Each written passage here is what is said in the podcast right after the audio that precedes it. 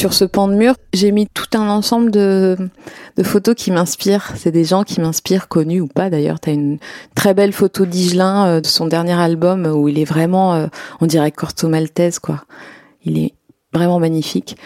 Au-dessus, euh, il y a une photo de Cindy Sherman et Claude Cahin. Je les ai mises dans le même cadre. Je trouvais qu'elles se répondaient bien. Oh bah au-dessus, il y a Véronique Sanson qui trône le cadre le plus haut.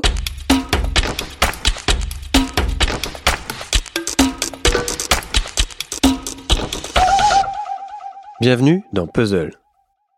Tous les 15 jours, je pousse la porte d'un lieu cher à un artiste pour une visite en sa compagnie. Dans le décor, c'est donc une rencontre en forme d'exploration sonore pour redécouvrir le parcours d'une personnalité, sonder ses inspirations et faire l'état des lieux de ses projets. Les murs avaient des oreilles, désormais ils ont une voix. Les matins se se ressemblent. Je ne sais pas vous, mais moi, depuis plus de trois semaines, j'ai l'impression d'être coincé dans une chanson de Jodassin. Le plus dur, c'est que vu de ma fenêtre, le printemps a déjà des airs d'été indien. En attendant d'aller siffler là-haut sur la colline ou de me balader sur les Champs-Élysées, j'ai passé un coup de fil à Jeanne Chéral, la chanteuse patiente en famille à Paris dans son appartement du 20e arrondissement. L'année dernière, elle a sorti L'An 40, un album élégant et lumineux qu'elle devait défendre sur les scènes de France en ce moment. Elle y raconte notamment comment elle a affronté, avec le sourire, le passage de la quarantaine. À l'époque, Jeanne Chéral n'imaginait pas qu'une autre crise de la quarantaine allait la rattraper. J'ai connu un bas il y a, c'est jeudi dernier, donc il y, a, quatre jours, mais une espèce de, je pense que c'est humain, hein, mais euh, une espèce de, de, de moment de d'abattement total. Euh, lié forcément au, contexte qu'on traverse et puis aussi à une fatigue euh, tu vois une, fatigue liée aussi au fait d'être enfermé avec un enfant enfin en famille comme ça. Euh, euh, moi, je, suis très, j'aime beaucoup la solitude choisie.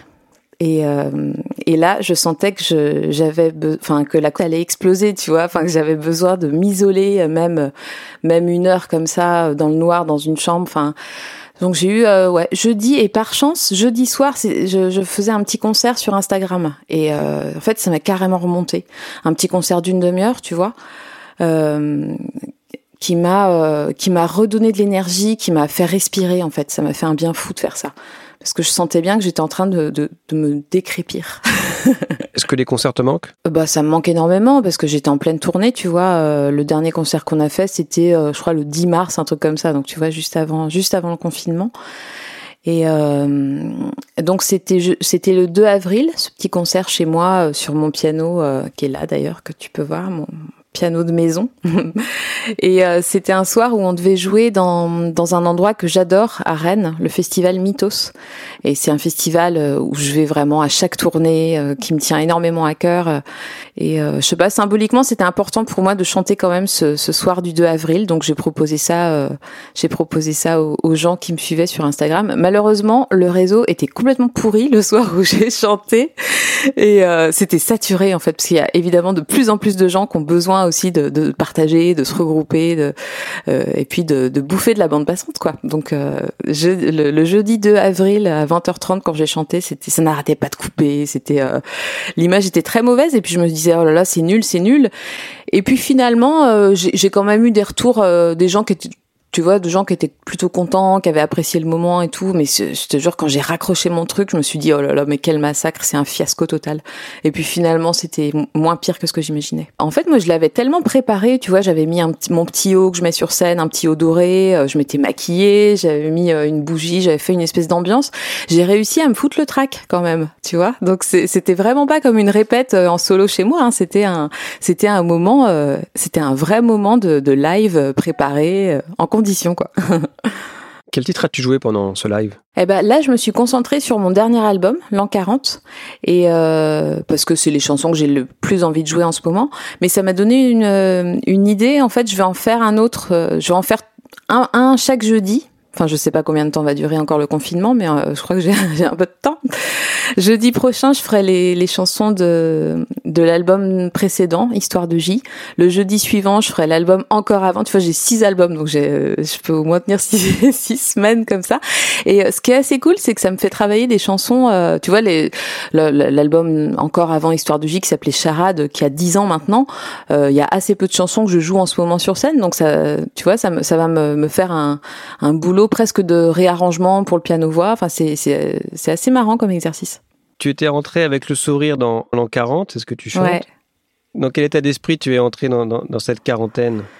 Euh, avec de la peur forcément, avec euh, une euh, ouais une, une angoisse, une angoisse et puis euh, j'essaie au maximum de, de trouver de trouver des choses positives dans des choses positives pardon dans cette dans cette situation qui est super inédite et c'est vrai que quand euh, tu vois pour mon exemple personnel euh, quand tu es en pleine tournée t'imagines pas que tu vas devenir euh, d'un coup mère au foyer, instit de grande section.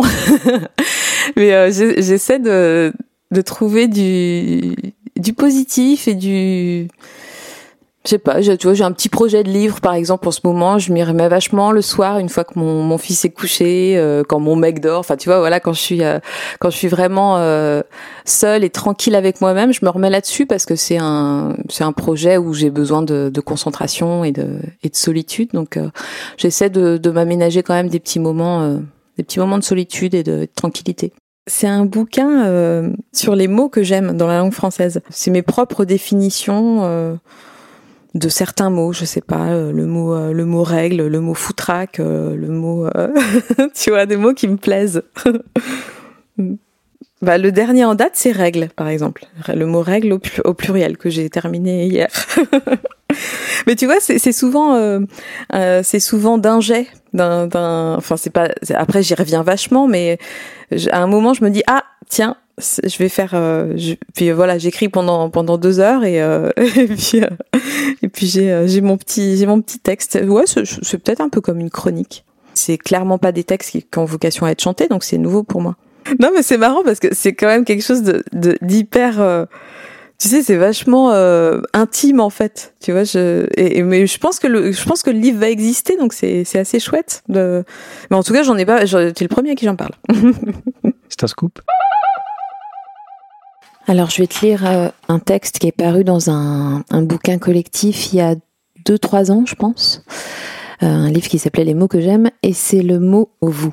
Certains estiment que la simplicité du you anglais est un atout. Les Britons ne s'embarrassent pas avec des ronds de jambes au moins. C'est you pour tout le monde. Est-il bien nécessaire de me dire vous plutôt que tu, si c'est pour par derrière me botter le cul? Chante Camille avec grâce et raison. Il est vrai que le vouvoiement peut parfois ressembler à une affaîtrie inutile ou une distance froide, mais malgré cela, de temps en temps, je kiffe le vous. Au-delà du vous administratif ou du vous de service, le vouvoiement offre une chaleur d'alcôve, une légère prise de hauteur à l'heure où tout le monde se tutoie en s'appelant gros, interjection que j'adore par ailleurs, l'un n'empêchant pas l'autre. Passer du vouvoiement au tutoiement en une soirée ou au bout de cinq minutes, je trouve ça merveilleux, émouvant même. Quand le tutoiement est immédiat, on rate un truc. Le moyen de se prouver que la vibration, à un moment, est passée entre nous. Ou alors qu'on est tellement aviné qu'il n'y a vraiment plus de vous qui tiennent. Ah, je fais des chichis, mais j'assume mes chichis. Avec tu, la conversation s'accoude à une table en formica, le soleil traverse la fenêtre et des maquis du coin de la rue se serrent les uns contre les autres dans leurs petits rideaux de plastique.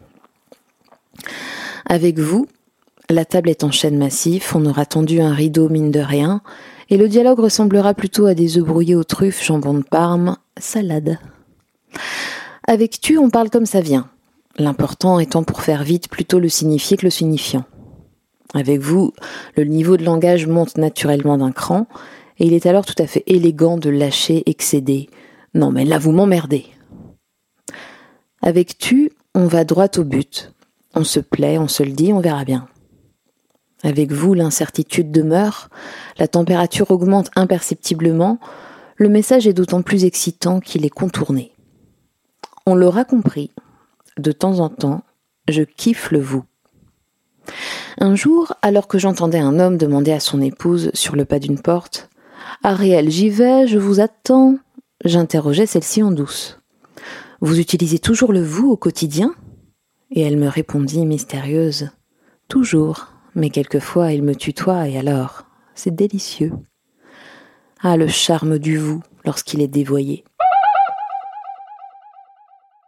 On est dans le bureau, dans mon bureau, dans mon appart, mais euh, c'est aussi une chambre d'amis. Euh, donc c'est, mais bon, c'est quand même l'endroit où j'ai mon piano de maison. Donc c'est aussi un, lieu de travail, mais euh, j'ai la chance de louer à l'année un un studio qui est juste à côté du Père Lachaise. Et c'est vrai que pour y aller déjà, c'est à peu près à 20 minutes à pied de, chez moi. Pour y aller, ça m'arrive souvent de, traverser le, Père Lachaise. Et euh, je trouve que c'est un privilège en fait. Ça, fait un moment que j'y suis pas allée, hein, bah forcément. Mais euh, je trouve que c'est un, des endroits les plus beaux de Paris, le, le, le cimetière du Père Lachaise. C'est un lieu important. C'est un lieu de peut-être de réflexion. Ça m'est arrivé, par exemple, de, de faire euh, en étant au studio, tu vois, moi j'aime beaucoup répéter, rabâcher, j'aime beaucoup jouer euh, énormément. Enfin, tu vois, les chansons de de l'an 40, euh, je sais pas, j'ai dû les jouer 350 fois avant de les enregistrer pour les avoir dans les doigts. Mais ça, c'est mon côté, c'est mon côté obsessionnel et bon élève. Et ça m'est arrivé de, tu vois, d'aller faire une pause déjeuner au Père Lachaise, par exemple, d'aller sur le rond-point Casimir Perrier, qui est, est vraiment juste à côté de ma pièce, de mon studio et de faire une pause. Euh, enfin, pour moi, un cimetière, surtout celui-là, c'est pas c'est pas du tout. Euh, enfin, c'est pas anxiogène du tout. C'est euh, au contraire, c'est inspirant. C'est c'est ouais, c'est baroque. C'est surtout celui-là, quoi. Mais j'ai toujours aimé ça hein, depuis toute petite sur ce pan de mur, j'ai mis tout un ensemble de, photos qui m'inspirent. C'est des gens qui m'inspirent, connus ou pas d'ailleurs. T'as une très belle photo d'Igelin euh, de son dernier album où il est vraiment, euh, on dirait Corto, Corto Maltese quoi. Il est vraiment magnifique.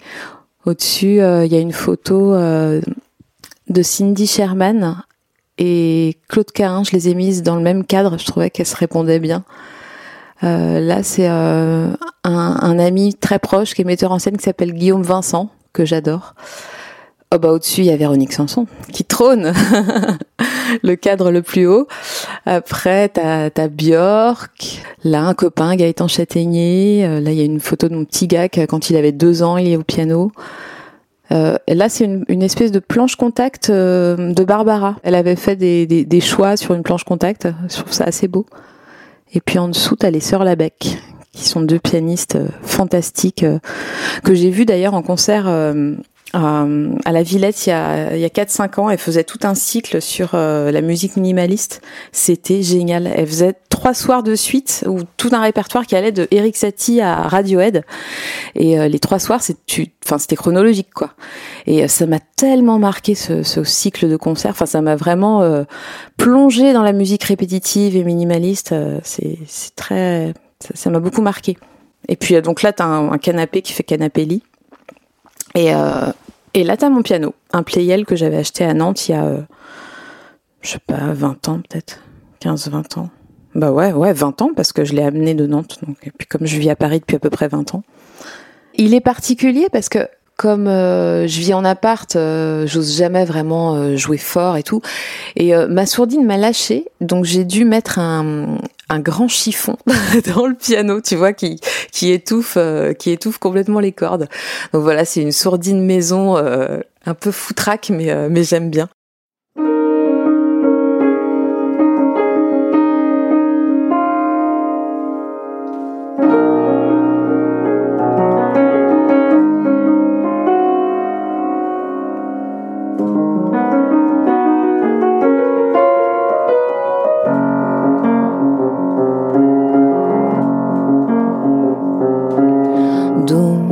Cette lumière au-dessus d'elle et ce pas de louve caressante. Ces hanches qui roulent facile, naturel. Y a-t-il un amour qui la hante? C'est peut-être juste l'an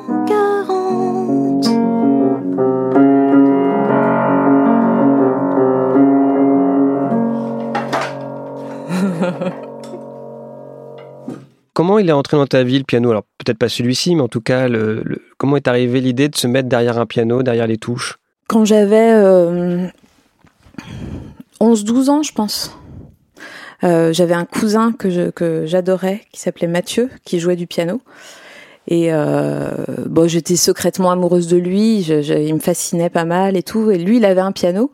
Et il a revendu son piano à mes parents quand il a eu besoin de sous et euh, j'ai commencé comme ça, pour un peu pour l'imiter, pour faire comme Mathieu. Et euh, c'était un, piano vraiment euh, tout pourri, hein, le piano de de chez mes parents.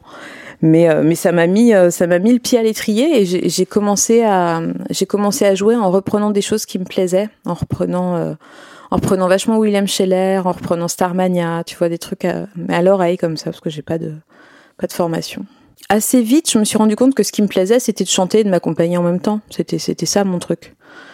Euh, et puis euh, quand je suis partie euh, à Nantes faire mes études, euh, il a tout de suite fallu, enfin les premières économies que j'ai eues en faisant des colos, des centres aérés, je me suis acheté un clavier numérique et que j'avais dans ma dans ma chambre de, de CTU.